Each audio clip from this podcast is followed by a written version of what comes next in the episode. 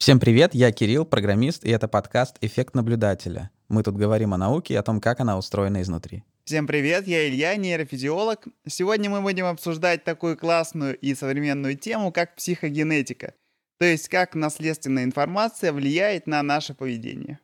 Привет-привет, это математик Андрей, и поговорить о психогенетике мы позвали Илью Захарова, научного сотрудника лаборатории возрастной психогенетики Психологического института Российской Академии Образования. Илья, привет. Да, всем привет, я Илья, я психогенетик, хотя нейрофизиология мне тоже близка, но об этом я расскажу сегодня тоже. Так, вот нейрофизиология — это связь, как я понимаю, тела и нашего мозга. Ну да, но просто психогенетика — это большая область, которая на самом деле смотрит на вклад генетики много во что. В том числе можно методами психогенетики изучать, как генетика влияет на работу мозга. Я вот по дороге сюда, на запись, начал слушать лекции Роберта Сапольски. Угу. Вот. И там совершенно замечательный такой вопрос он задает заманушный своим слушателям, и я решил нашим слушателям и вам тоже задать его. Какая, значит, связь у месячных, рака мозга, вредной еды, джанкфуд и приема анаболических стероидов. От них всех умирают. Ну, в общем, это, ну, может быть, немного близко. Они все удачно были использованы в суде как смягчающие обстоятельства, потому что женщины бывают несколько более агрессивны в моменты месячных. Рак мозга тоже может э, такие же осложнения давать джанкфуд, какое-то, значит, двойное убийство было так оправдано, что человек ел много твинклс или что-то какой-то сладости, и у него очень сильно скакал уровень сахара в крови, у него прям было пристрастие. И тоже это было смягчающее обстоятельство. И анаболические стероиды тоже, понятно, там уровень гормонов повышается, и насилие более вероятно. Ты заходишь с козырей прям в э, тему влияния генетики и не только генетики на поведение. На самом деле, не раз мы с коллегами обсуждали Сапольски. Это пример того, как в разных, но близких областях могут по-разному расставлять акценты. Ну, как бы я здесь выступаю человеком на стыке между психологией генетикой и психофизиологией. И многие психологи по делу считают, что Сапольский слишком оптимистично настроен относительно возможности биологии, генетики, нейрофизиологии, изучения гормонов объяснять наше поведение.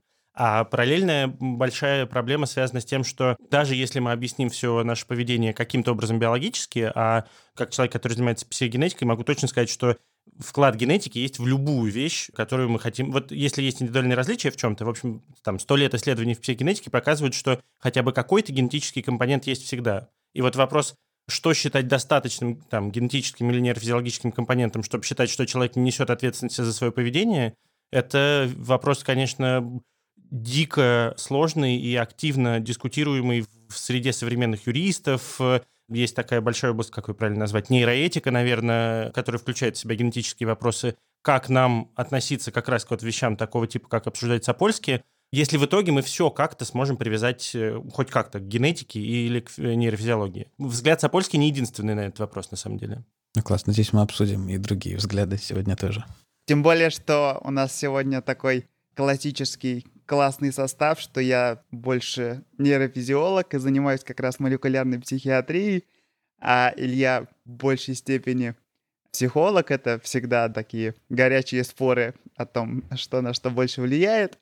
И сегодня, наверное, так или иначе эту тему затронем. Хочу так издалека подойти к этой теме о том, э, как вообще психогенетика появилась. Ты вот упомянул, что уже там где-то сто лет этой науки, то есть, да, тоже, насколько я знаю, где-то в начале 20 века все это начало развиваться. Видимо, тогда же, когда и сама генетика стала как-то возрождаться из каких-то ростков, заложенным и забытым Менделем. Давай расскажем про историю, как это все началось.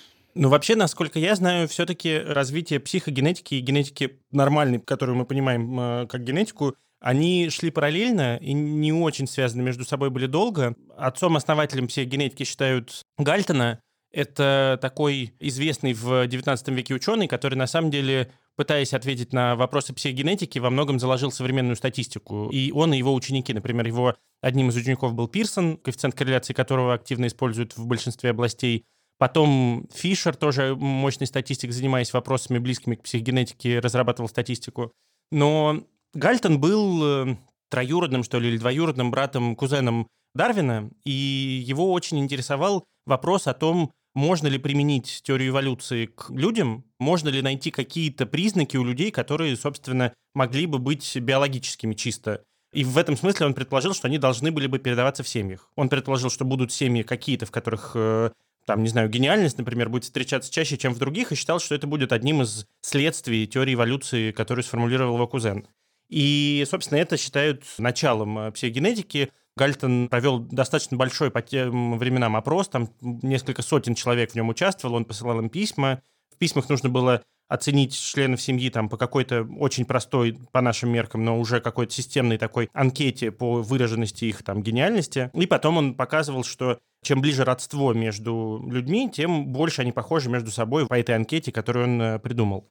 Но по-настоящему психогенетика появилась чуть позже, после Гальтона, и связано это не с развитием генетики, а с тем, что в начале 20 века ученые наконец-то договорились и поняли, что близнецов в природе бывает два разных типа. Бывают близнецы и двойняшки, монозиготные и дизиготные близнецы. И вот в этот момент, это где-то 20-е годы 20 века, психогенетика смогла окончательно сформулировать свой основной метод, собственно, близнецовый, только в тот момент, когда другие ученые разделили, наконец-то, близнецов вот на эти две разные группы. Могу сразу рассказать, в чем суть близнецового метода. Идея, на мой взгляд, довольно простая и элегантная. Заключается она в том, что близнецы — это такой естественный эксперимент для всех генетиков, что было не так с логикой Гальтона, в которой он хотел посмотреть сходство между членами семьи? Проблема в том, что э, если вы смотрите на членов семьи, вы на самом деле смешиваете в одну кучу и генетику, и действительно биологические факторы, и, собственно, воспитание, по которому люди в семье тоже похожи. Ну, условно говоря, там вот известно, что в семье Бахов было много музыкантов, кроме, собственно, Иоганна Себастьяна Баха.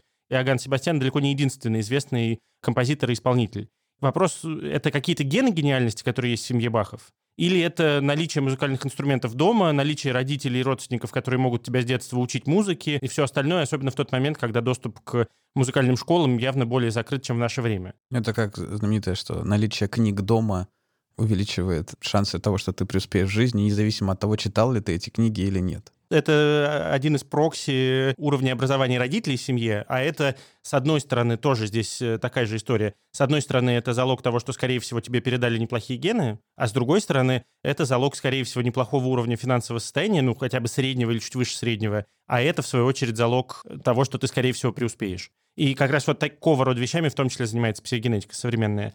Близнецы в этом смысле помогают все-таки хоть как-то разделить в таком абстрактном смысле хотя бы генетику и воспитание, хотя шире надо еще сформулировать среду, в которой человек растет, а за счет того, что близнецы, монозиготные близнецы, это, по сути, генетические клоны, абсолютно идентичные с биологической точки зрения, с точки зрения генетики существа. Хотя, если быть совсем занудными, конечно, то уже к моменту рождения какое-то количество небольших мутаций в отдельных клетках э, может накапливаться. То есть, когда мы говорим 100%, на самом деле это 99,9,9,9,9.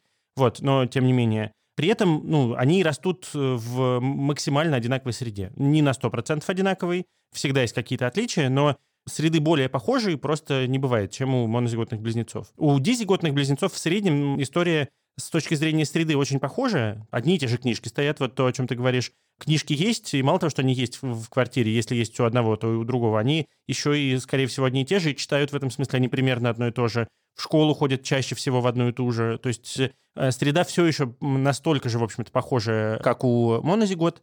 При этом в среднем, и здесь это ключевой момент, в среднем у двойняшек, у Дизи год всего 50% общих генов, как у обычных братьев-сестер. И для того, чтобы понять, а где, собственно, генетика в интересующем нас признаке, а где среда, нам достаточно взять достаточно много пар монозигот, достаточно много пар дизигот и посмотреть так называемые внутрипарные корреляции. Насколько между собой похожи в среднем монозиготы и насколько между собой в среднем похожи дизиготы. И дальше как бы есть три варианта. Или монозиготы похожи больше между собой, чем дизиготы, или дизиготы похожи больше, чем монозиготы, или примерно одно и то же. Ситуации, когда дизиготы похожи больше, чем монозиготы, ну, случается только как статистическое отклонение, при этом, в общем, по всем, по сути, признакам, которые смотрели, хоть немного, но монозиготы всегда больше похожи, а вот это дополнительное сходство, вопрос в его проценте, конечно, но вот это дополнительное сходство, это как раз основа для того, чтобы выделить чисто генетический компонент. Для того, чтобы отличать его от наследственности, по наследству могут передаваться и книги, и количество денег, и много чего еще. И вот в психогенетике термин наследственность заменен на наследуемость, суть которого в том, что это вот таким образом чисто выделенный вклад генетических факторов. А во что дальше уже можно э, этот метод применять, в общем, более-менее к чему угодно. Это интересно. Я подумал, что да, это достаточно чистые как бы уже такие условия, но все равно здесь есть интересность такая Во-первых, э, расскажу нашим слушателям, кто не знает, Илья и Андрей тут сидят не просто так. Они, во-первых, ведущие, а во-вторых, они десятигодные близнецы. Вот это поворот! Да, у меня как раз есть, кстати, монозиготный близнец, который не сидит здесь, но я тоже не понаслышке знаю, что это такое. И я подумал, вот, кстати, хорошо, расскажешь. Потому что когда Андрей смотрит на Илью, и Илья смотрит на Андрея, они видят разных людей. И нету такого ощущения, э, немножко другое, мне кажется. То есть возможно, эффекты мирроринга или еще чего-то. То есть ты пытаешься вести себя так, как человек, который ну, настолько похож на тебя. Возможно, это тоже свой вклад вносит. Вот ты говоришь, что выглядит как чистый эксперимент. Дальше я могу достаточно долго рассказывать, в чем подводные камни. И вот первый из подводных камней, о которых, э, естественно, говорят, это примерно то, о чем ты говоришь. Называется это Equal Environment Assumption, допущение о равной среде, суть которого в том, что те признаки, на которые мы смотрим, они как бы сами по себе не должны зависеть от близнецовости. Ну, условно говоря, если мы смотрим на рост, логично предположить, что рост от наличия близнеца не должен особо зависеть. Хотя, на самом деле, вопрос это, насколько я знаю, я не специалист вот в генетике роста, но я бы сказал, что тот факт, что близнецы в среднем рождаются чуть меньше, э, чем одиночно рожденные, потому что матери сложнее выносить э, два плода по сравнению с одним, может на самом деле как-то влиять в итоге. Может быть, близнецы действительно в среднем чуть ниже ростом, чем генеральная совокупность э, всех остальных людей. Скорее всего, правда, это все равно не влияет на генетические механизмы, связанные с ростом, но тем не менее не факт, что все признаки, которые мы изучаем, на них не влияет сама по себе близнецовость. Для многих признаков психологических на самом деле проверено, что близнецовость не особо влияет на эти признаки. То есть это вопрос, который в том числе экспериментально исследуется. И ну, здесь дальше будут нюансы вещи, которые касаются общения, например, такие психологические признаки, будут в целом, наверное, чуть больше подвержены проблемам, связанным с близнецовой ситуацией специфической. А, там интеллект какой-нибудь довольно уверенно исследователи считают, что от наличия или отсутствия близнеца не очень зависит. То есть э, вопрос такой в среди исследователей, конечно, стоит, и это то, за что любят критиковать психогенетику, но довольно часто просто не знаю, что на многие из этих вещей какие-то конкретные ответы есть. Да, кстати, еще ты, наверное, встречал эту работу недавно, она вышла в Nature Communication, что появляются первые данные, что и сам факт наличия близнецов может иметь какую-то генетическую детерминированность, и там нашли какие-то эпигенетические маркеры в ДНК, там проанализировали они 400 тысяч, по-моему, близнецов, то есть появляются вот сведения, что сам факт наличия близнеца может иметь генетику, и даже они по каким-то этим маркерам возможно определить, что у человека был близнец, даже если он еще на стадии эмбрионального развития элиминировался, и в итоге родился только один ребенок.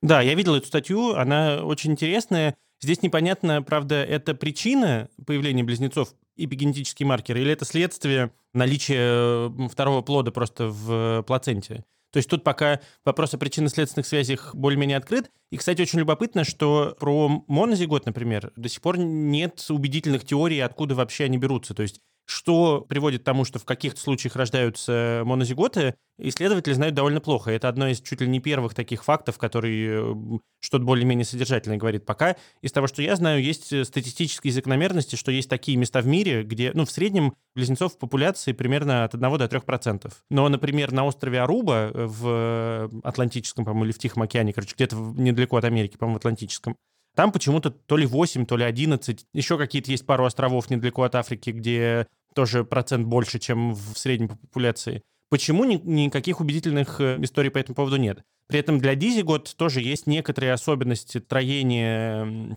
яичников, например, у мамы, которые приводят к увеличению вероятности рождения э, дизигот. Поэтому какие-то незначительные генетические э, как бы, различия между группами монозигот и дизигот могут действительно быть.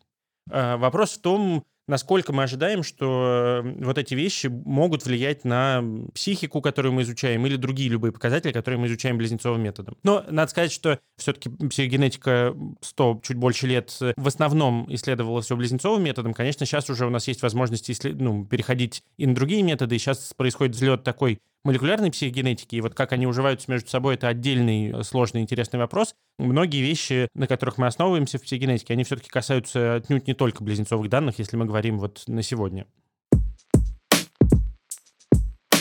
Я, кстати, подумал, что, может быть, полезно как-то рассказать вкратце, как появляются монозиготные и дизиготные близнецы, может, кому-то это может быть не очевидно. Давай такой ликбез по эмбриологии.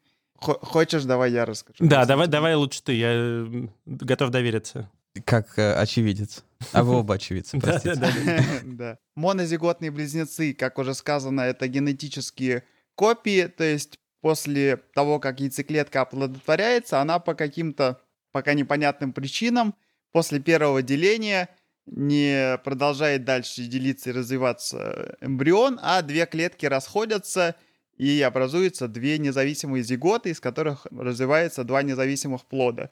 И вот там ученые предполагают, что какие-то механизмы связывания этих клеток друг с другом могут играть роль, но пока там не очень понятно. Соответственно, дизиготные близнецы, которые в народе называются двойняшками, они образуются, если в момент овуляции выходят у женщины из обоих яичников яйцеклетки, и они обе оплодотворяются.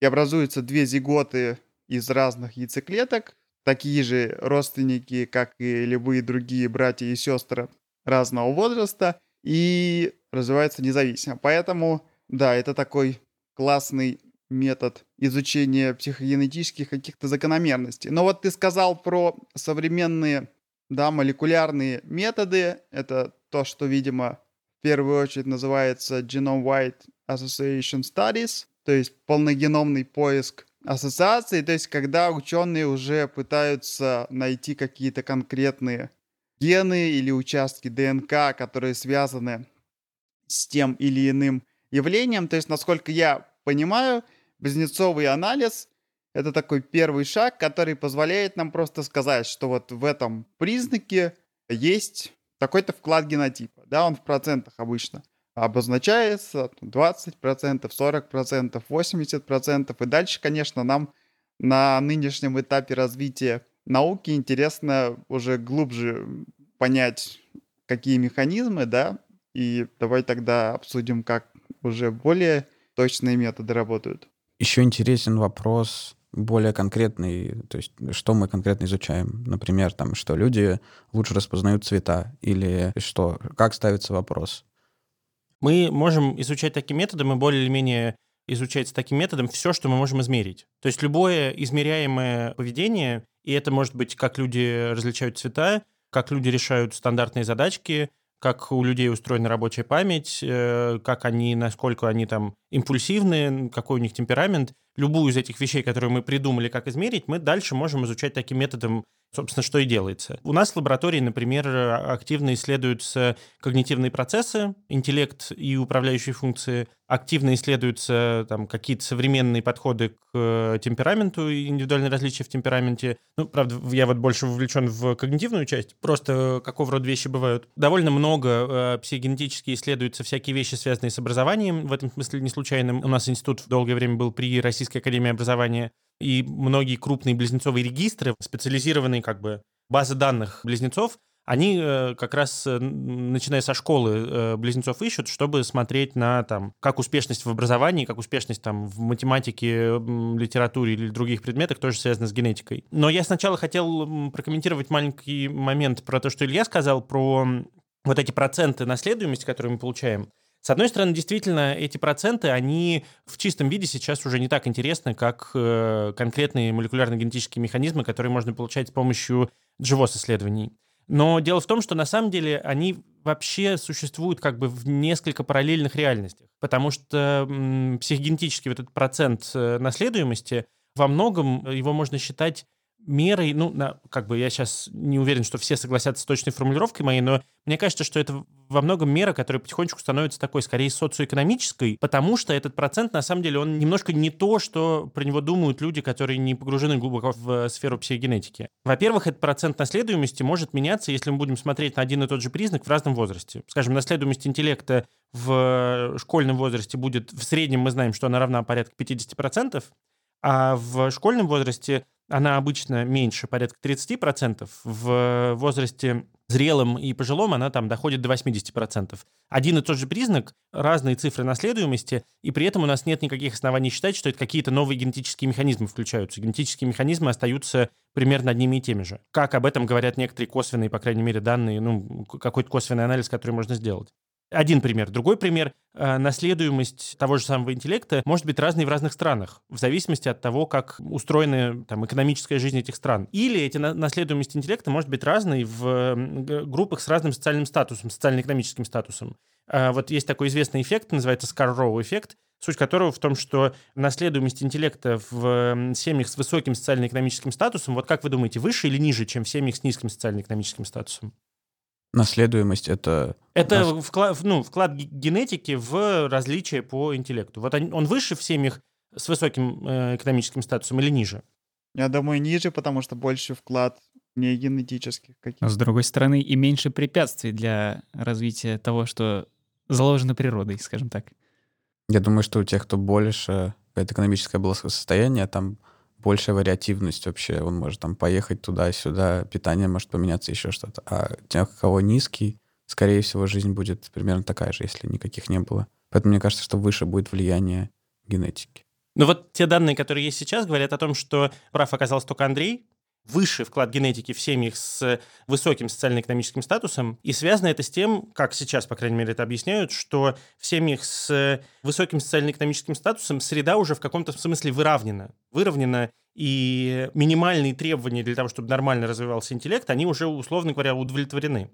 Дальше, раз среда на самом деле становится более-менее похожей, то остальные различия, которые мы видим, начинают быть э, связаны с, собственно, генетикой. Это уравнение, в котором вот эти две неизвестные, они обе гибкие, и если мы зафиксируем среду, целиком всех поставим в абсолютно одинаковую среду, это не значит, что люди у нас станут совершенно похожими. Если все будут в одинаковой среде, начнут гораздо больше выделяться, собственно, генетические различия. Соответственно, в среде с низким социально-экономическим статусом идея в том, что там случайные какие-то вещи, типа повезло или не повезло попасть к хорошему учителю, повезло или не повезло, там, я не знаю, попасть в хорошую компанию, несмотря на низкий какой-то Дошел уровень. ты пешком до Москвы или не дошел? Да, эти факторы в том числе связаны с генетикой, но среда здесь оказывает э, большую суммарно роль.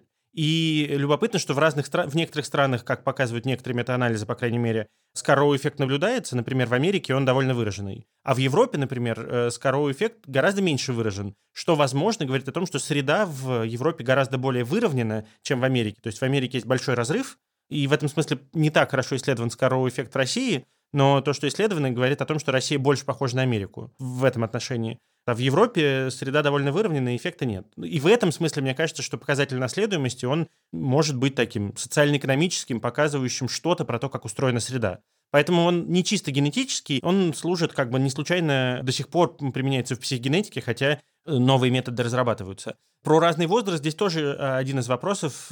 Наследуемость интеллекта в разном возрасте разная. Почему она выше в зрелом возрасте? Некоторые объяснения, которые сейчас есть по этому поводу, заключаются в том, что пока мы растем, нас поставили в какую-то среду, и все-таки эта среда нас как-то определяет, чем старше мы становимся, и в этом смысле, что близнецы, что двойняшки становятся более похожими между собой, потому что они, у них как бы более одинаковая среда. Как только там заканчивают университеты близнецы и двойняшки, все начинают строить жизнь свою самостоятельно, и близнецы в среднем из всего ареала возможностей монозиготные вычерпывают более похожие вещи, а двойняшки потихонечку, чуть-чуть хотя бы, но отдаляются друг от друга. Потому что у них немножко разная генетика, и они потихонечку под себя вычерпывают из окружающего мира вещи чуть больше им подходящие. Поэтому чем старшим становятся близнецы и двойняшки, тем двойняшки становятся чуть-чуть меньше похожи, близнецы чуть больше похожи. И за счет этого меняется показатель наследуемости, потому что это, ну, как бы некоторая статистическая такая закономерность, которая от большого количества вещей зависит. И это пример взаимодействия генетики и среды. Вот э, на самом деле чисто отделить одно от другого не очень продуктивно. Психогенетика, психология показывает, что эти показатели, они, ну, мы настолько, как бы наша генетика развивается в конкретной среде, может влиять на среду. Среда, соответственно, может делать там какие-то генетические варианты более удачными, какие-то менее удачными, что просто отделить одно от другого не очень продуктивно. И это как раз одна из вещей, как бы, на которых не делает акцент тот же Сапольский, с которого мы начали. Психологи, даже те, кто понимает, что генетика играет важную роль, а, считают важным подчеркивать в разговорах с людьми с более биологизаторским подходом к поведению. Я хотел еще кое о чем упомянуть. Ты, наверное, знаешь про эти знаменитые исследования разделенных в детстве близнецов. Их там нашли же чуть ли несколько сотен, если не там какое-то было 20 лет их собирали, да, вот этот исследователь американский, кажется. Да-да-да. Там, наверное, по части поведения и психогенетики тоже много каких-то интересных было найдено закономерностей. Хороший вопрос, важный, безусловно. К сожалению, во-первых, 100 пар — это немного по нынешним меркам. 100 пар — это недостаточно большая статистика для тех вещей, которые мы изучаем. Поэтому выводы, даже те, которые делались, они сейчас сложно им как-то доверять чисто со статистической точки зрения. Количество пар, правда, тоже не могу сказать, что всегда его легко достичь. Например, вот в психологических исследованиях наших с там, изучением мозга это особенно сложно. Но это несколько сотен должно быть пар. Пар, не отдельных человек, а пар именно. Лучше там 3-4 сотни хотя бы. Исследования, о которых ты спрашиваешь с разлученными близнецами, как бы идея в том, что если мы видим разлученных монозиготных близнецов, все сходство э, разлученных, то есть тех, которые мы в детстве их почему-то разлучили, и вот они выросли в 20 лет, мы смотрим, насколько они похожи по интеллекту, хотя росли в разных семьях, насколько они похожи там по агрессивности, хотя росли в разных семьях и так далее, и так далее. Вот все сходство, которое мы увидим, предполагается, что должно быть связано с генетикой. Проблема в том, что на самом деле это не совсем так. Во-первых, очень важный вопрос, а в каком возрасте разделяли близнецов? И почему конкретно их разделяли? То есть, может быть, были какие-то там общие средовые вещи, какая-нибудь ранняя травма в самом э, раннем возрасте, которая в итоге э, делает их более похожими. Может быть, это средовой был эффект, что они там выросли оба более агрессивными, чем ну, там условно развод, родители разъехались, один забрал одного, другой другого, и они оба. Не-не-не, бы... это обычно не Нет? такое. Тут э, такие разделенные близнецы, у них будет дополнительный вклад от генетики родителей каждого из них в среде, имеется в виду, что их обоих э, забрали в разные приемные семьи. Mm. Тут, кстати, э, тонкий этический вопрос про это исследование, такая дискуссия о том, что э, Том Бушар, который это исследование проводил, влиял на руководителя, директора детдома, из которого в основном нашли потом эти... Чтобы отдавали в разные семьи? Да, чтобы... И как бы это не противоречило, в общем-то, этике того времени, ну, сейчас звучит очень Но сейчас это звучит дико. Сейчас считается неэтичным совершенно отдавать родных э, в разные семьи, даже если это не близнецы и двойняшки, а просто погодки или э, разного возраста. То есть стараются семьи, конечно, не разлучать. Короче, разлучать на самом деле могли в разном возрасте вследствие очень разных причин, которые сами по себе могли влиять. Еще, на самом деле, не в такие уж разные семьи попадали дети, в том смысле, что социально-экономический уровень, например, в этих семьях был скорее похожим не совсем случайные люди берут детей в э, приемных. А главное, что, мне кажется, удачный пример. Вот представим, что оба там разлучили двух э, близнецов, э, через 20 лет мы узнаем, что оба из них стали баскетболистами. При этом смотрим, у обоих рост там метр девяносто пять. Оба в Америке. Значит ли, что есть какие-то гены баскетболизма, условно говоря, которые их сделали именно баскетболистами. Ну, нет, здесь эффект, конечно, не прямой. Они э, просто, если это была Америка, там более распространенная игра баскетбол, если ты высокий, ты уже спортивный, например, и если ты высокий, скорее всего, ты попадешь там в баскетбол. То же самое в Европе было бы там с э, волейболом скорее, а не с баскетболом, а в Китае еще, может быть, с чем-то. В общем, еще раз, гены, они э, проявляются в зависимости от среды, ну, ген это же не... Вообще не глупо говорить э, человеку, который понимает биологию, о там, генах баскетболизма. Понятное дело, что ген это какая-то штука, которая говорит о том, в первую очередь, какие должны быть э, белки в клетке, какое количество этих белков должно быть в разных клетках, как, ну, где какие должны быть, и ну, там, это надстройка над управлением этими процессами. Соответственно, все эти этапы, механизмы, собственно, которые молекулярная генетика пытается открыть, их настолько много, что когда мы приходим к конкретному поведению, очевидно, что, ну, как бы, гены не могут напрямую влиять на э, это самое поведение. Короче, исследование с разделенными близнецами, несмотря на кажущуюся еще большую частоту, тоже обладает вот такими проблемами, э, что среду оттуда мы на самом деле не вычистим до конца. У меня э, был вопрос, который связан с тем, что занимается Илья, с влиянием микробиома на наше сознание. И у близнецов, и у двойняшек получается, что в целом-то микробиом может сильно отличаться. И это тоже может вносить достаточно большой вклад во все. Да, да, может. А еще дополнительно сложно оценивать влияние внутриутробного развития на индивидуальные различия потом. Короче, метод близнецовый, как чисто биологический метод, становится, конечно, менее значимым.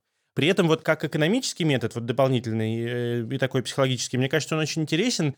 Кажется любопытным, что он позволяет еще одну вещь делать, которую сложно делать по-другому. Он позволяет, если мы исследуем два каких-то признака, он позволяет э, делать так называемые многопеременные модели, в которых мы можем посмотреть не просто на вклад генетики в сам признак, а мы можем посмотреть на... Вот у нас, допустим, есть сходство между пространственными способностями и скоростью рабочей памяти. Мы можем посмотреть, насколько, ну, там, они как-то коррелируют. 0,4 будет корреляция. Мы можем посмотреть, какой процент в этой корреляции, э, уже в самой корреляции вклада генетики, а какой среды. То есть мы можем увидеть, насколько какие-то признаки, которые мы изучаем, похожи между собой, потому что они генетически похожи, а какие-то признаки похожи между собой, потому что их, например, общий уровень, там, хороший экономический, я не знаю, уровень семьи влияет на сходство этих признаков, там, на развитие какое-то одновременное. И вот это еще одно, вот такие вот построения вклада генетики в сходство между признаками, вот это, мне кажется, еще одна интересная вещь, которую сложно сделать там современными молекулярно-генетическими методами. По крайней мере, это дает какие-то подсказки на тему того, каким признакам нам следует искать общие основания в геноме. Да, да, да. Ну, а здесь, если говорить про геном, то мы переходим, собственно, к исследованиям полногеномным, хотя это на самом деле они не полногеномные. То есть вот эти GWAS-исследования, в которых говорят про полный геном, там берут э, наиболее часто встречающиеся генетические варианты и ну, отдельный большой спор про то, а какую роль играют редкие варианты, которые не покрываются теми чипами, которые используются в полногеномных исследованиях. Его идея в том, что мы, если попытаться объяснить, что такое полногеномное исследование ассоциации, сначала мы смотрим на какой-то признак, берем несколько десятков, хотя бы тысяч человек, а лучше несколько сотен, и смотрим на то, есть ли у нас ассоциация в каком-то отдельном прям участке, однонуклеотидном полиморфизме, участке генома, в котором вообще бывают различия между людьми. Смотрим, есть ли различия вот в этой буковке в геноме, есть ли ассоциация различий в этих буковках в геноме с признаком. Потом идем на следующую буковку, смотрим, опять, есть ли а, ассоциация различий вот в этой буковке с признаком. Проблема в том, зачем нам нужны эти десятки и сотни тысяч человек. Проблема в том, что если мы посмотрим на наличие ассоциации 300 тысяч раз, ну, а это там какой-нибудь коротенький чип, который можно использовать в э, GWAS-исследованиях, это, допустим, вот там 300 тысяч участков вариабельных э, ДНК, то понятное дело, что мы получим огромное количество ложноположительных результатов, и нам нужно вводить поправки на вот то, что называется множественное сравнение. Ну, идея очень простая. Если мы, мы смотрим на ассоциацию между двумя какими-то процессами, и мы всегда статистически оцениваем э, как бы ассоциацию, говоря, что у нас есть какая-то вероятность ошибки. Вот мы взяли там, вот у нас статистическая значимость на уровне 0,05, это значит, что мы считаем, что вероятность того, что мы получили ложноположительный результат, 5%. То есть мы считаем, что мы увидели ассоциацию, считаем, что она настоящая, а это на самом деле статистический выброс. Вот если мы эту операцию повторим 300 тысяч раз, Понятное дело, что 300 тысяч раз, если у нас вероятность 5% была случайно ошибиться, мы наберем несколько сотен, как минимум, вот этих ложноположительных результатов, и как нам отличить одно от другого, очень сложно ложноположительные от настоящих в смысле. И тут существуют разные статистические методы, как с этим бороться. Самый простой вариант называется поправка в инфероне. Мы просто должны уровень значимости, там, нашу строгость э, критерия, не ошибка ли это, увеличить в то количество раз, какое количество сравнений у нас есть. То есть там разделить на 300 тысяч, например, нужно 5% э, ошибки, которые мы допускаем. Здесь э, это все приводит к тому, что нам нужны гигантские мощности, количество людей, чтобы вот такой уровень выдерживать э, сложный. Это одна проблема. Другая проблема заключается в том, что э, ну, там уже пару десятков лет исследований таким методом показывают, что проблема еще и в том, что если мы говорим про психогенетику, почти никогда не бывает генов, которые вносят очень сильный эффект в исследуемый признак. Если там цвет глаз зависит от небольшого количества генов, там от пяти, что ли, или от семи, я не помню точно, то интеллект, скажем, или там коммуникабельность зависеть будут уже от тысяч разных генов, и, и нет такого гена, который бы оказывал действительно сильное влияние один ген на, на признак. То есть это всегда суммарное действие огромного количества генов, еще и активно взаимодействующих между собой. Прогресс начался, когда выборки доросли, наконец, там, до десятков и сотен тысяч, потому что начинали там с нескольких сотен, находили кучу ложноположительных результатов, потом ничего не воспроизвелось, потом увеличили до тысяч, потеряли эффекты, потому что статистически значимые случайности ушли, а сами эффекты, которые мы изучали, были маленькие, до них докопаться не получилось. И вот, ну, короче, вопрос в том, что это огромные масштабы нужны для проведения качественных э, исследований с полногеномными ассоциациями. И в итоге сейчас э, есть исследования такого типа, в которых там участвует суммарно работы многих лабораторий, там, какое-то из исследований, по-моему, включало в себя 200 лабораторий по всему миру, которые суммарно смогли набрать выборку там больше миллиона человек. И вот такие исследования позволили выделить там 200 участков э, ДНК, которые с интеллектом, например, связаны. Но тут тоже начинают возникать вопросы. Во-первых, потому что в разных популяциях мы можем улавливать э, тоже эффекты немножко разных генов, э, в смысле эти ассоциации не обязаны быть абсолютно одинаковыми, потому что условия среды разные, и э, у нас э, разные особенности. Короче, не все на 100% воспроизводится в полногеномных исследованиях, первый момент. А второй момент, что мы нашли 200 даже не генов, а участков ДНК, которые ассоциируются, там, например, с интеллектом. И не все из этих участков ДНК вообще попадают в гены. ДНК устроен таким образом, что там вот есть участки, ну, гены, собственно, Потом есть участки, э, гены, которые кодируют белки, соответственно, гены, которые управляют работой других генов. Есть участки, которые техническую роль какую-то выполняют, а есть еще такие участки, которые э, одно время называли мусорной ДНК, про которые не очень понятно было, что происходит. И до сих пор не всегда понятно вообще вот эта часть ДНК, она зачем нужна в ДНК. Ассоциации, которые ловят методы полногеномного анализа ассоциаций, иногда попадают в совершенно не кодирующие участки ДНК, которые непонятно какую биологическую роль в принципе могут играть. Хватает своих сложностей, тоже вот не, не только чисто психогенетические методы имеют проблемы, но и молекулярная генетика, конечно, если мы говорим про сложные признаки, тоже сейчас борется с большим количеством таких технических проблем. Мы сравнительно недавно обсуждали коррекцию ошибок в, при передаче информации, в частности, в геноме тоже. Вот есть эти части, которые не совсем понятны зачем, и вполне возможно, что они там просто, чтобы информация передавалась корректно. Может быть, а у нас ассоциация иногда может попасть туда, вот, которую мы нашли методом полногеномного анализа ассоциаций. Короче, э, генов участвует в процессе много, что они делают не очень понятно, и хочется при этом оценить ту же наследуемость, ну, вот вклад генетики в признак какой-то, как сопоставить результаты психогенетические близнецовые и результаты психогенетические молекулярные, продолжают обсуждать. Один из свежих таких методов, которые используют, это так называемые полигенные индексы, когда пытаются статистически как будто бы решить этот вопрос. Там достаточно много чисто статистических таких ухищрений, но идея полигенных индексов заключается в том, что мы не будем пытаться, вот мы хотим понять, насколько велик вклад генетики в интеллект теперь молекулярно-генетическими методами. Условно говоря, можем ли мы предсказать интеллект, зная геном человека? До недавнего времени практически нельзя было, потому что суммарно мы нашли 100 генов этих. Если мы сложим все их эффекты, они в лучшем случае будут объяснять 1% э, разброса между людьми по интеллекту совсем немного, до недавнего времени это было. Сейчас мы предложили другой подход, в котором мы перестаем пытаться ловить сильные, ну, действительно статистически значимые эффекты. Мы смотрим на вот эти 300 тысяч ассоциаций как на, условно говоря, баллы в каком-то одном тесте, например, в тесте интеллекта, и человек иногда, ну, мы иногда можем там случайно ответить правильно на какой-то вопрос, у нас э, может случайно попасть какая-то из ассоциаций в нашу связь с интересующим нас признаком. Смотрим на все эти 300 тысяч, получаем что-то типа общего балла вообще по геному человека, и потом вот этот общий балл по всем ассоциациям используем для того, чтобы предсказывать, там, например, интересующий нас признак. И таким образом предсказание по чистому геному каких-то признаков выросло там, в случае интеллекта с 1% до 10, скажем, процентов. Вот это был рубеж, когда сначала люди в 1% не верили, потом такие, о, у нас 1% начали расти, потом 5%. Вот сейчас, насколько я понимаю, э, рубеж, который преодолен э, уверенно, о котором мало спорят, это 10%, он приближается, может быть, к 15-20%. Э, это меньше, чем классические психогенетические исследования. Там наследуемость оценивается у интеллекта того же самого, как 50%. Вот, но понимание вот такого типа, понимание молекулярно-генетическое, оно растет. Хотя здесь надо учитывать, что тут тоже немножко про разные типы эффектов речь. Если когда мы говорим про наследуемость психогенетическую близнецовую, мы говорим только про популяции, мы вообще не можем эту информацию применить к конкретному человеку.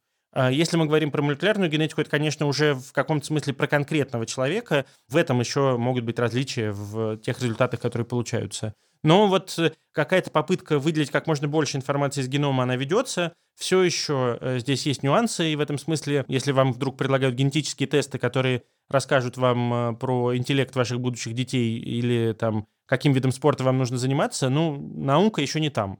И эти тесты продаются, но даже когда они продаются, там всегда пишут, что мы это продаем в развлекательных целях. Точность предсказания сложных признаков э, довольно невысокая все еще.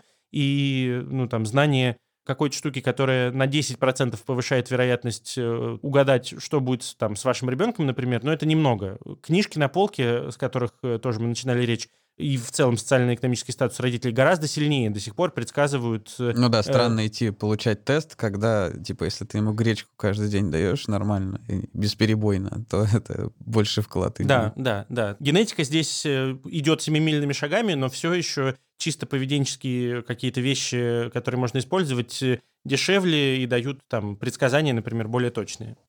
Ну вот Илья занимается скорее наследованием каких-то признаков в норме, а я изучаю молекулярную психиатрию и механизмы формирования различных психических расстройств, в первую очередь депрессии. И вот близнецовые исследования показывают, что вклад наследственности в развитие шизофрении, аутистических расстройств, биполярного расстройства, он до 80% доходит, у депрессии это где-то 40%, но при этом, когда мы пытаемся искать конкретные гены, то у нас получается, что на сегодняшний момент где-то 25-30% только этого генетического вклада объясняется теми генами, для которых мы обнаружили эти ассоциации, и все остальное пока покрыто загадкой.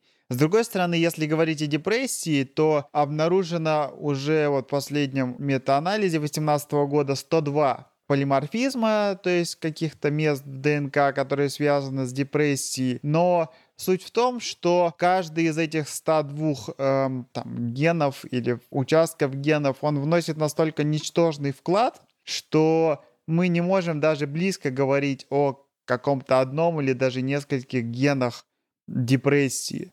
Поэтому так же, как и вот в признаках, не связанных с расстройствами, у нас нет какого-то одного гена почти никогда, участвующего в формировании того или иного признака. Если мы говорим, что какой-то ген участвует, это значит, что при прочих равных, то есть если другие гены не различаются, этот ген немножечко на какую-то там долю процента увеличивает вероятность того, что этот признак будет проявляться. При этом до сих пор, так же как и в случае вот с факторами, не связанными с нарушениями, намного лучше предсказывают риски развития каких-то расстройств, просто наличие в семье этих случаев. То есть наличие родственника с депрессией увеличивает риск депрессии в три раза, а родственника с биполярным расстройством до 10 раз некоторые оценки. Поэтому мы еще пока, конечно, далеки от э, прям детального понимания, какие факторы участвуют в тех или иных расстройствах. Илья, а можно здесь вопрос, наверное, к тебе? Насколько до меня... Я действительно больше занимаюсь нормой, и поэтому стараюсь говорить про то, про что я лучше знаю. Но насколько до меня долетали результаты психогенетические, в том числе близнецовые, как раз одна из интересных вещей про какого-то рода патологии говорит о том, что вот эти генетические механизмы, которые вклад генетики в э, там в депрессию, он на самом деле там в ту же депрессию, биполярное расстройство очень похожий. То есть вот как раз то, о чем я говорил, многопеременные модели показывают, что генетические механизмы расстройств, которые мы потом поведенчески классифицируем как разные, на самом деле могут быть гораздо больше похожи, чем мы об этом раньше думали. Чуть ли не я встречал работы, в которых пытаются выделять вообще некоторый общий психопатологический фактор, такой вот генетический, который э, будет общим и для депрессии, и для биполярного расстройства, и, может быть, для каких-то еще заболеваний из психиатрии, про которые мы не думали, что это заболевание как бы одного типа. Их сначала специально там сто лет психиатры разделяли, а потом вот генетика отчасти как будто бы говорит, что сходство между ними на биологическом уровне больше, чем мы думали об этом раньше. Есть такого рода вещи или это не совсем корректно я говорю? Ну, в целом, да, так как мы пока что молекулярные механизмы большинства психических расстройств понимаем достаточно плохо. Тут, конечно, еще много нам предстоит и с помощью в том числе и психогенетики понять. И, конечно, механизмы мы не очень понимаем. Допустим, вот биполярное расстройство, такой красноречивый очень пример, что мы плохо понимаем механизмы переключения между депрессивной и маниакальной фазой, и тоже очень много работ, которые именно нацелены на разделение между биполярным расстройством и депрессией. Поэтому, да, там, возможно, больше каких-то общих механизмов генетических, чем мы думаем. Возможно, там как раз факторы среды играют какую-то тоже большую роль, о которой мы пока не понимаем. То есть, действительно, вполне может так оказаться, что у биполярного расстройства и депрессии есть какие-то общие генетические факторы, но при этом из-за каких-то внешних факторов, каких-то воздействий в ходе, может быть, детства, подросткового возраста, они по какой-то пока неизвестной нам причине расходятся. Так что да, еще много нам предстоит на этом фронте узнать.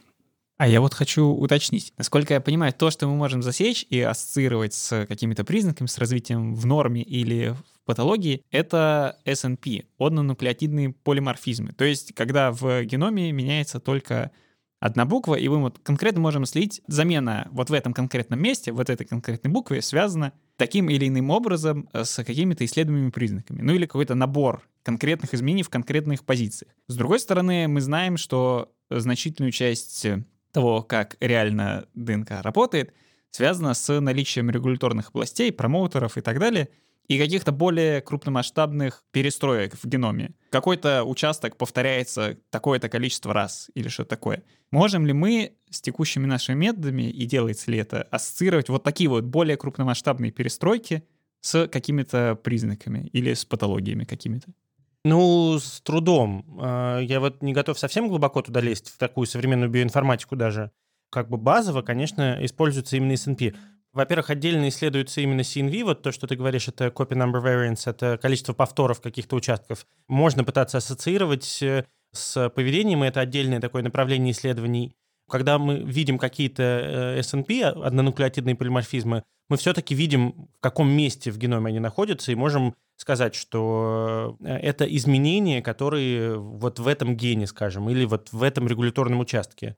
То есть, как бы глобально, да, э, такого рода рассуждения ведутся. Не всегда они ведутся в, как бы в одних работах. То есть, условно говоря, одни работы больше направлены на поиск вот этих ассоциаций, другие работы направлены на моделирование потом более таких глобальных генетических механизмов. Нередко бывает, что там, где мы даже находим ну, условно говоря, что это вот такой-то ген или там вот такой-то регуляторный механизм, у нас бывает довольно плохо все с пониманием как бы биологии более высокого уровня, чем генетика. То есть мы не всегда знаем, а вот такие-то изменения в этом регуляторном участке или в этом гене, они вообще к каким биологическим следствиям даже в клетке ведут. А уж не говоря про то, что там, а в какой ткани эти клетки бывают. Какого-то рода вещи такие исследования, конечно, показывают, мы там про интеллект э, логично нередко находим все там в клетках, которые больше экспрессируются в мозге, скажем, или связаны там в целом с процессами образования нейронов, там нейрогенеза, нейропластичности. Но действительно у нас такой достаточно обобщенный взгляд э, на генетику получается, потому что у нас есть, оказывается, довольно большая пропасть, которая медленно заполняется между чисто вот ДНК, которая вообще-то, может быть, несмотря на то, что одинаковая в разных клетках, вообще-то работать в итоге в разных клетках немножко по-разному за счет там кучи разных вещей. И психологии, в которой тоже свои проблемы с измерениями еще там существуют, с тем, как отличить один диагноз от другого, то есть как мы вообще что-то определяем как признак, э, здесь есть нюансы.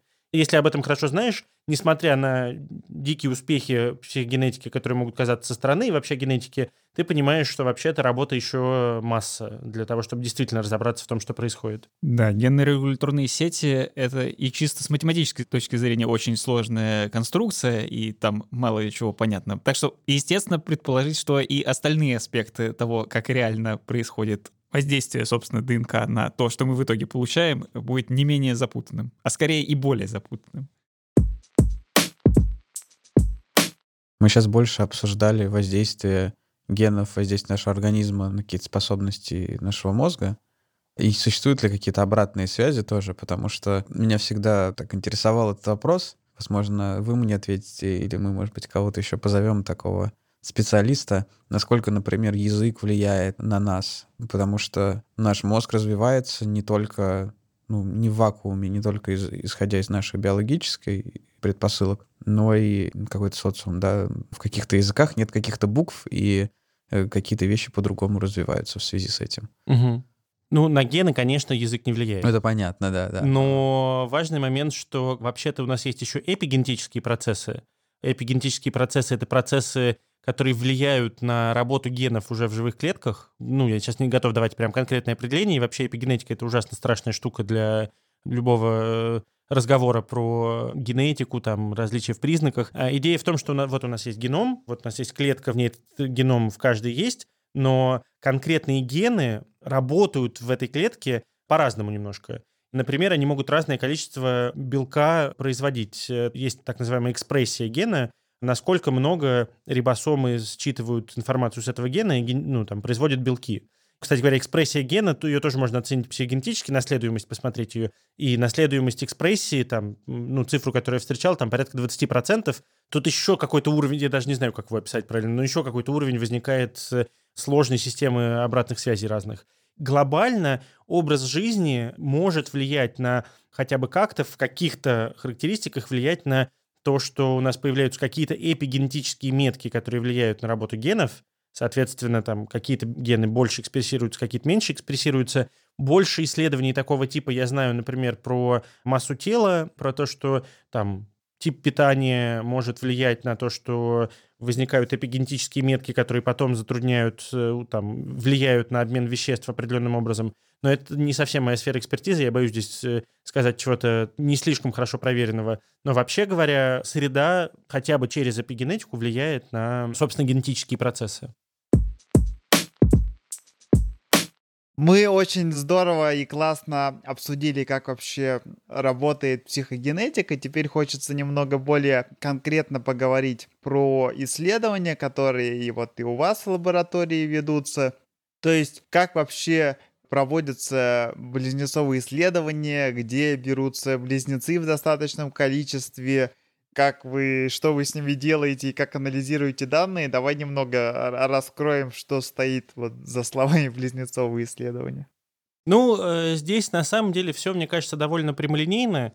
Есть как бы два основных способа сбора близнецов. Один более простой и часто используемый в современном мире. Мы просто через социальные сети пишем, ищем близнецов. Если вы знаете каких-то близнецов, пожалуйста, позовите их поучаствовать в наших исследованиях. Мы э, компенсируем участие в исследованиях определенным образом. Приходите к нам. Близнецы приходят. У нас это обычно совмещенные исследования, в которых есть чисто психологические вещи, которые, кстати, можно вообще онлайн проходить. Нам достаточно просто иметь э, фотографии близнецов, чтобы видеть, что это близнецы. И здесь еще один есть любопытный момент. Довольно часто близнецы неправильно знают свою зиготность. То есть э, существует довольно много, например, монозигот, которые думают, что они дизиготы. То есть много существует людей, которые считают с детства, что они двойняшки, а ты смотришь на них и понимаешь, что вообще-то они близнецы. Я где-то встречал цифру 30%, но это была цифра из там, 90-х годов. Я не знаю, сохраняется ли такая же цифра тех, кто неправильно э, близнецов знает свою зиготность. Вообще определение зиготности — это не такой простой вопрос, как может казаться. В некоторых случаях он простой, но иногда прям очевидно, что вот это вот там двойняшки, они близнецы, а вот это близнецы, они двойняшки. Но вопрос возникает, здесь есть набор стандартных вопросов, которые помогают понять, что вот если вас часто путают, скорее всего, вы близнецы, а не двойняшки, даже если вам кажется, что вы двойняшки. Дополнительно мы, конечно, сейчас э, и ДНК тоже собираем у близнецов для того, чтобы в том числе сделать уже конкретный анализ э, генетический, сказать, что вот это вот близнецы, а это двойняшки. Плюс, на самом деле, близнецы — это классная выборка и для чисто молекулярно-генетических исследований, там, по ряду причин. Но, тем не менее, какие-то вещи можно смотреть онлайн. Фотография, на которую смотрит эксперт, и набор ключевых вопросов позволяет сказать, где близнецы, где двойняшки. Дальше все, что мы измерили, мы смотрим внутрипарную корреляцию монозиготных близнецов, внутрипарную корреляцию дизиготных близнецов, используем некоторые статистические модели, там не очень сложные, довольно часто, которые позволяют вот вклад генетики показать. В наших исследованиях не меньшую роль сейчас э, играют исследования психофизиологические, когда потом близнецы приходят к нам в лабораторию, мы анализируем активность их мозга, иногда, э, ну, таких исследований, правда, у нас сейчас мало, это дорого, просто все. А мы смотрим на МРТ-снимки у э, этих людей, Такую работу мы ведем, но, к сожалению, все никак не наберем достаточно данных, чтобы опубликовать, потому что, как я уже говорил, это нужны сотни э, пар. Вот главное нам э, найти близнецов, а дальше все, что у них измерили, мы можем э, использовать как э, основу для психогенетического анализа. Как я уже говорил, исследуется в нашей лаборатории в первую очередь когнитивная сфера. Это интеллект, это вообще одна из самых исследуемых сфер в психогенетике. Его достаточно, это хорошая, несмотря на то, что многие люди думают, это очень хорошая линейка очень хороший инструмент для изучения индивидуальных различий. Он понятный, стандартизованный, про него есть достаточно много моделей того, что это такое, хотя психологи еще немножко спорят о том, э, что такое интеллект и с чем его едят, но тем не менее вещь-то очень полезная. Кроме этого, мы изучаем э, соотношение между интеллектом, чисто такими мыслительными, условно говоря, операциями, и тем, что сейчас называется управляющими функциями, Это какие-то более высокоуровневые процессы, которые тоже влияют на нашу познавательную сферу. Например, способность переключаться между разными видами заданий. Или способность э, обновлять информацию. Вот ты решаешь какую-то задачу, у тебя поступила новая информация, ты как бы должен обновить в голове задачу свою, чтобы ну, там продолжать решать э, теперь следующую задачу. Вот такого рода вещи называются управляющими функциями. Соответственно, есть некоторые исследования, которые показывают, что вот вклад в эти, казалось бы, более высокоуровневые вещи, психогенетический прям, ну, совсем большой, там, больше, чем в интеллект, в который уже приличный вклад, там, 50%, тут он может достигать 80-90, и даже при определенных условиях подсчета, бла-бла-бла-бла, там 100% выделяется фактор какой-то, который связан с генетикой. Мы, соответственно, вот движемся в эту сторону, и параллельно просто пока э, медленно набираем данные психогенетические, близнецовые, мы смотрим и на психофизиологические вещи. То есть, например, вот у нас есть интеллект, есть активность мозга, мы еще пока не добрались до генетики или медленно добираемся там, или вкладываемся как э, один из центров исследований в работу больших этих коллабораций, в которых это, соответственно, там 200 лабораторий. А тут параллельно смотрим, а есть ли какие-то биологические основы на уровне мозга этого самого интеллекта. И параллельно занимаемся вот такого рода работой, пытаемся проверять современные нейробиологические теории возникновения тех или иных индивидуальных различий. Вот так примерно устроено как бы исследование. В этом смысле исследование, я бы сказал, это называется не экспериментальные, то есть мы не создаем какие-то экспериментальные ситуации, в которых людей помещаем, мы просто много что измеряем на вот специфической выборке, и дальше смотрим, как одни измерения связаны с другими измерениями. Ну вот у вас было исследование, мне было интересно, существует как ряд исследований, которые подтверждают зависимость, как и говорят, что зависимости особо нету. Математические способности человека и умение человека сразу разделить, там, увидеть две группы и понять, что в этой там группе людей, например, больше, а в этой меньше. Угу, Хотя угу. там, не знаю, 10 тысяч человек, а в этой 8. Но как-то мы вроде смогли это. И у вас проводится исследование, что человеку показывают э, две группы точек, это называется чувство числа. Умение быстро схватить э, информацию о больших количествах. Да, это одна из сфер, то есть мы смотрим, как вообще сами способности, которые мы изучаем, связаны между собой. Вот э, здесь еще исследование, в, несмотря на то, что мы лаборатория психогенетики, одним из фокусов исследований становятся исследования лонгитюдные, когда мы на протяжении нескольких лет, вот я в этом меньше сейчас участвую, но коллеги, э, у нас есть подшефная школа, которая там уже 6-7, по-моему, лет раз в полгода э, дети участвуют одни и те же в исследованиях, и мы смотрим, как индивидуальные различия в одном возрасте позволяют потом предсказывать в математических вот этих способностях, вернее, вот это вот чувство числа позволяет ли предсказывать потом оценки по математике там через несколько лет. Ну и в целом скорее позволяет.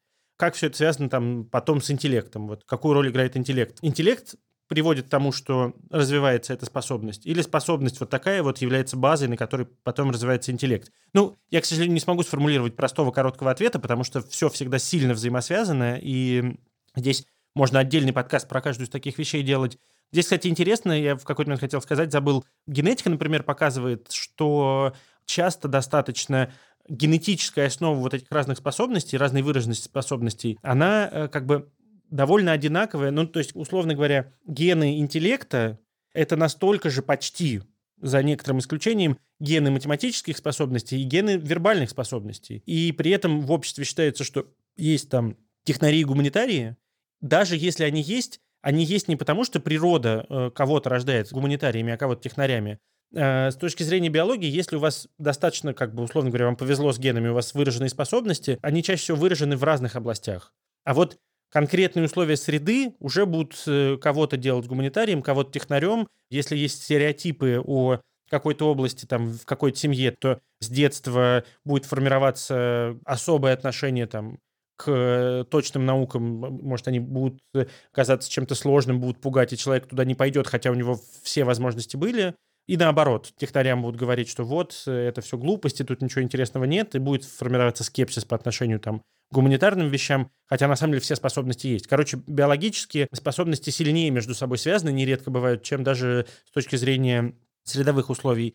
Про математические способности – это важная составляющая общих способностей. Математические способности действительно в основе лежат во-первых, индивидуальных различий в разных видах способностей, и еще и, как э, все больше и больше говорят, это хороший предиктор будущего успеха в потом разных жизненных областях. Но опять же, это очень сильно зависит от того времени, в котором мы живем, и кажется, что там особенно это э, видно последние там лет 10, 15, 20, что вдруг успех пришел к людям с выраженными математическими способностями. Хотя, может, через 30 лет все изменится, и среда будет такая, что будет требовать от человека других. Если придется охотиться. Например, ну, мало ли, вдруг у нас климатические изменения приведут к тому, что цивилизация разрушится и придется выживать, учиться заново.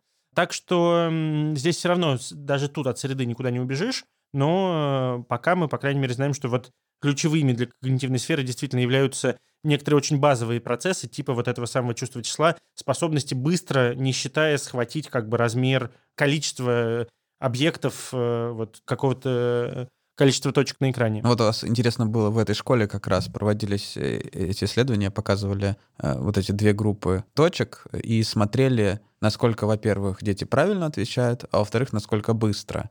И интересно, что правильность особо не отличалась, там у четвертого класса и у девятого класса они в целом примерно одинаково отвечали, а скорость у девятого класса была гораздо, ну, сравнительно больше. Скорость обработки информации — это другой важный процесс, который э, мы изучаем. Вот э, есть некоторые общее представление об интеллекте, как вещи, которые... Ну, есть такой общий фактор интеллекта, некоторые, ну, грубо говоря, умение думать, который на самом деле подразделяется на несколько крупных других факторов.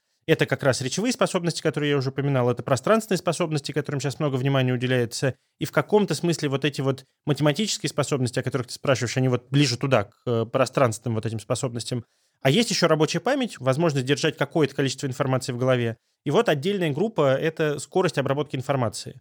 На самом деле мы вообще много занимаемся тем, что сейчас все больше становится такого. Вот человек решает какое-то задание, он делает это с какой-то скоростью. На самом деле скорость всегда немножко разная у человека. Там нажатие на кнопку, просто тебе крестик показывают, ты нажимаешь на кнопку, и в каждый раз нажимаешь немножко по-разному. Можно построить распределение всех ответов у человека, и потом это распределение, из него выделить, как бы, ну, условно говоря, типичную скорость, там немножко сложнее, типичную скорость э, ответа, и это скорость обработки информации, которая оказывается важным показателем для формирования интеллекта в целом, и как раз действительно некоторые вещи виднее именно вот в этих скоростных характеристиках, а не в характеристиках э, просто успешности, потому что она действительно может оказываться, э, ну, люди могут достигать потолка. В, сделать достаточно сложный для всех тест, чтобы у нас никогда не возникало эффекта потолка непросто, да и не всегда нужно на самом деле. А вот э, скорость все равно будет оставаться разной, и ну, как бы это такой важный компонент. А главное, что этот компонент, вот эта скорость, кажется проще связать с физиологическими процессами. То есть здесь у нас такая получается смычка, надеюсь, по крайней мере,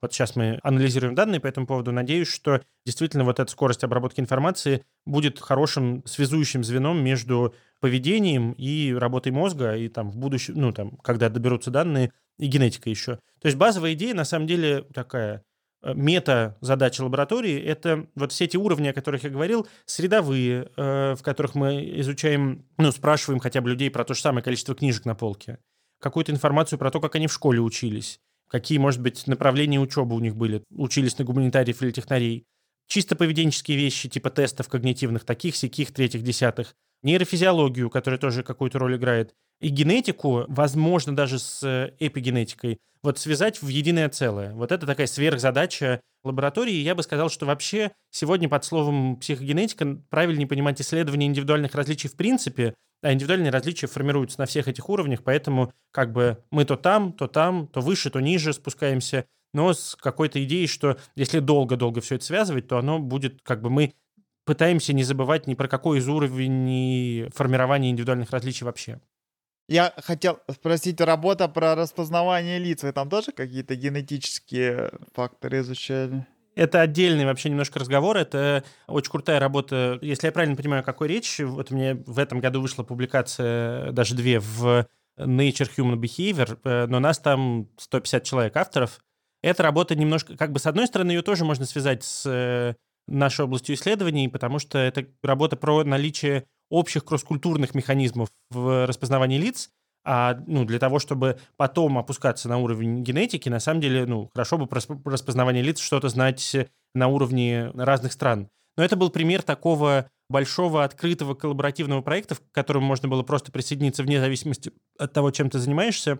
Просто исследователи из там 70 стран решили, давайте объединимся и вместе проведем одно, вот как физики, давайте мы не как психологи, а как физики увеличим масштаб, сделаем что-то типа такого психологического коллайдера, в котором э, попробуем ответить на какие-то глобальные вопросы. Ну, это одна из вещей в рамках так называемой э, open science, открытой науки. Люди просто в интернете скооперировались в Твиттере, обсудили там примерно одинаковую методологию исследований, а дальше задача каждой лаборатории была набрать э, у себя где-то там свою выборку какую-то, там несколько сотен, по-моему, человек нужно было набрать вот конкретно для распознавания лиц, чтобы посмотреть, а вот стандартные теории про то, как мы распознаем лица, они воспроизводятся в разных странах или нет. Какие-то кросс-культурные исследования были, но там всегда были какие-то различия в деталях исследований, которые не позволяли все прям корректно сравнивать. А тут это исследование, в котором все договорились наконец-то об одной методологии, благо интернет позволяет это сделать, э, сделали на одной и той же платформе онлайн-исследование, в котором инструкции были абсолютно одинаковые, ну, за, за вычетом там перевода этих инструкций на разные языки. И суммарно у нас там, я не помню, несколько десятков тысяч человек получилось собрать в рамках этой одной парадигмы, увидеть, что те механизмы, которые предполагались как совсем универсальные для распознавания лиц, даже не просто распознавание лиц, а распознавание эмоций на лицах. Эти механизмы, несмотря на наличие некоторых универсальных черт, они вообще-то все-таки кросс-культурно отличаются. Споры про наличие или отсутствие универсалей таких не зависящих от культуры, они давно ведутся в психологии. Сейчас, наверное, очередной виток уточнять все-таки, где кросс-культурные различия есть. То есть поиск универсалей то идет достаточно успешно, потом начинается его критика, потом он опять идет на новом этапе. Вот сейчас этап скорее критики вот э, независящих от культуры универсалей. Может быть, это этап перед тем, как мы какие-то все-таки еще найдем. Но э, интересная часть вот про эту работу, на мой взгляд, заключается в том, насколько здорово стало какие-то вещи делать, когда у нас есть социальные сети и связи онлайн у людей по всему миру, потому что вот представить себе такое исследование в единой методологии 70 лабораторий, сейчас уже даже в проект включено больше, исследования не только распознавания лиц продолжаются, э, там, десятков тысяч людей, это, конечно, здорово и позволяет психологии потихонечку выходить на новый э, этап в понимании разных процессов. Мне тут вспоминается классическое исследование, где э, сначала каким-то европейцам, а потом э, туземцам на каких-то островах, которые там дико живут и не очень знакомы с цивилизацией, показывали фотографии автомобилей, где у них решетка радиатора, фары, и спрашивали, какое настроение, значит, у этого автомобиля. И тогда почему-то казалось, что тогда были выводы сделаны, что примерно одинаково получается. И очень здорово, что сейчас, наконец, э, начинают все-таки более детально это изучать. Ну, на каком-то уровне действительно схожие вещи есть. Ну, вот известная одно время была, сейчас что-то перестали об этом говорить, теория базовых эмоций Пола Экмана про восприятие лиц. Сейчас она уже не считается общепризнанной, к ней есть много дополнений. Может быть, в какой-то момент исследователи найдут такой способ обобщения, чтобы опять говорить про универсалии. Но сейчас разговор скорее опять про уточнение сложной культуры в разных странах, такой как бы детализация, мне кажется, правильно ты говоришь, тех вещей, про которые мы раньше смотрели довольно свысока и думали, что это что-то общее. Ты вот еще сказал, что вы у испытуемых тоже берете образцы для каких-то генетических исследований. Пока эта часть у вас так стадии набора материала, я правильно понимаю? Ну, к сожалению, да, потому что, как я уже говорил, это... Ну, то есть у нас есть какие-то публикации по этому поводу. Я вот так... Здесь моя роль меньше в чисто молекулярно-генетических исследованиях. Здесь все опирается в то, что э, работает это тогда, когда мы можем иметь десятки, сотни тысяч человек для анализа. Ни одна лаборатория в единственном числе не может этого себе позволить. У нас есть некоторая сеть дружественных лабораторий по всей стране в России, там в Челябинске, в Томске, в Сочи, в Екатеринбурге, много где. Мы работаем с коллегами, но даже вместе нас недостаточно, чтобы провести э, такое одно полногеномное исследование. Объединяться нужно с международными э, какими-то центрами. Это все долго, дорого, сложно, много подводных камней, поэтому происходит очень медленно, к сожалению. Но мы движемся в эту сторону, данные собираются, так что какие-то небольшие кирпичики в общее здание мы тоже вкладываем в этом отношении. Класс. Надеюсь, что психогенетика российская будет дальше успешно развиваться, потому что очень такая важная, многообещающая область. Под завершение хотел э, спросить, если среди наших слушателей есть близнецы, или у кого есть друзья-близнецы. Пишите мне. Куда их посылать на благо науки? А, можно прямо мне писать, я могу оставить почту или любую социальную сеть, э, чтобы она была в комментариях. Пишите, прямо сейчас больше заинтересованы в тех, кто в Москве или хотя бы оказывается в Москве и совершеннолетний, но пишите в любом случае, мы обсуждаем варианты, как можно в исследованиях принимать участие. Здорово. Тогда на этом будем закругляться. Илья, спасибо тебе огромное. У нас в гостях был Илья Захаров, сотрудник лаборатории возрастной психогенетики Психологического института. Было очень интересно. Спасибо. Всем до новых встреч. Спасибо. Кирилл, скажи это траля-ля. Как всегда, траля в конце. Всем подписываемся, знакомым своим советуем наш подкаст, ставим звездочки, колокольчики. Что там еще в этих модных соцсетях? А где эти колокольчики? В Ютубе. А, да. Нас нет в Ютубе. Нас нет в Ютубе. Ждите нас э, в Ютубе когда-нибудь. Всем до встречи. Пока. Пока-пока.